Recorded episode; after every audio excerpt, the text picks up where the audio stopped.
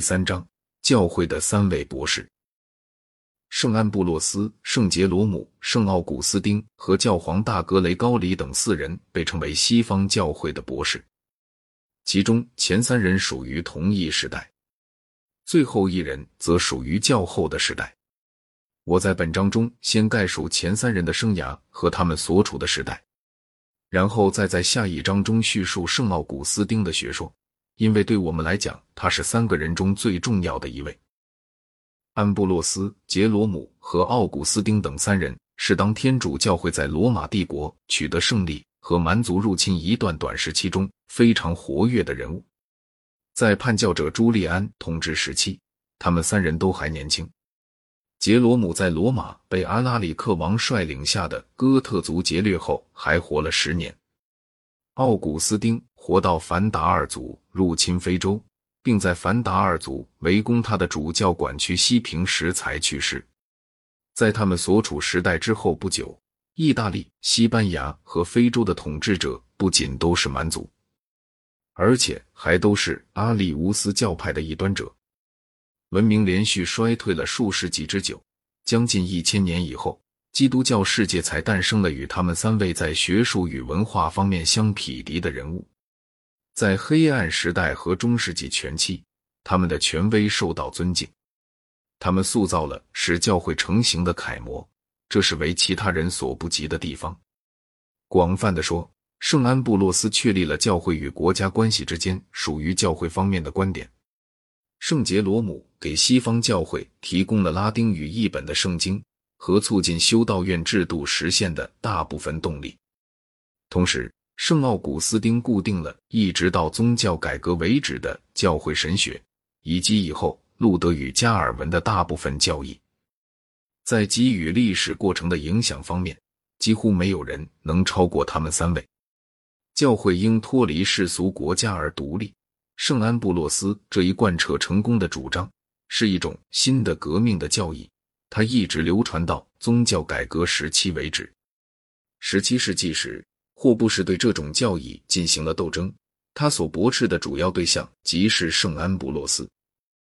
圣奥古斯丁在十六、十七世纪神学论争中处于前列地位。新教徒和冉森派支持他，但正统天主教徒却反对他。公元四世纪末。西罗马帝国首都米兰的主教是安布洛斯，他的职务使他经常与皇帝有接触的机会。他与皇帝交谈时习惯以平等者自居，或有时并以长上自居。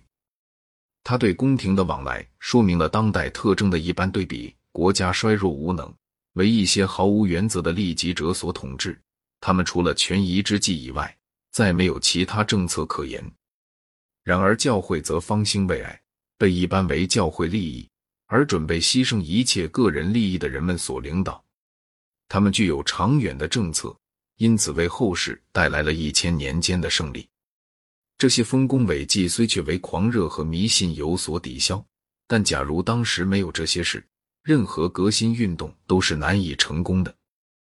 圣安布洛斯在为国家服务方面有过各种成名的机会。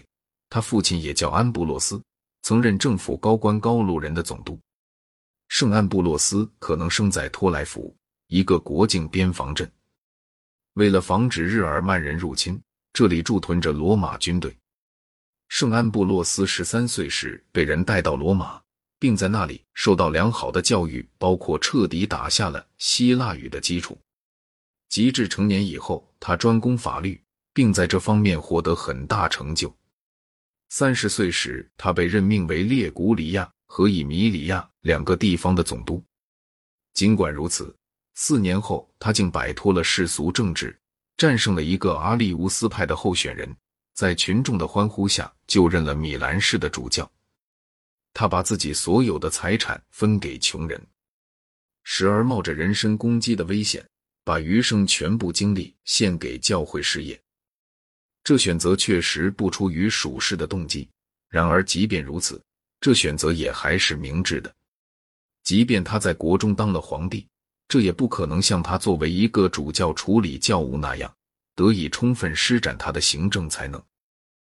在圣安布洛斯任主教的最初九年间，西罗马帝国的皇帝是格雷善，他是个善良粗心的天主教徒，因沉溺于田猎而忽视政事，并于最后遭到暗害。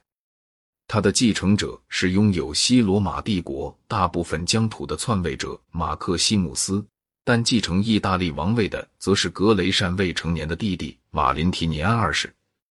最初由他的母后查士丁娜，也就是先皇帝瓦林提尼安一世的皇后摄政，但他是个阿利乌斯教派的信徒，因此他与圣安布洛斯之间的纷争乃是不可避免的。本章所叙述的三位圣徒都写过无数的书信，其中有许多封被保存到今天。这样一来，我们对于他们比对中世纪任何异教哲学家或中世纪所有僧侣了解的更为详尽。圣奥古斯丁写给各方面人士的信，主要是关于教义和教会的戒律问题。圣杰罗姆的书信多半写给妇女们，信中劝告他们如何保持童真。但圣安布洛斯最重要而最有趣的书信却是写给皇帝们的。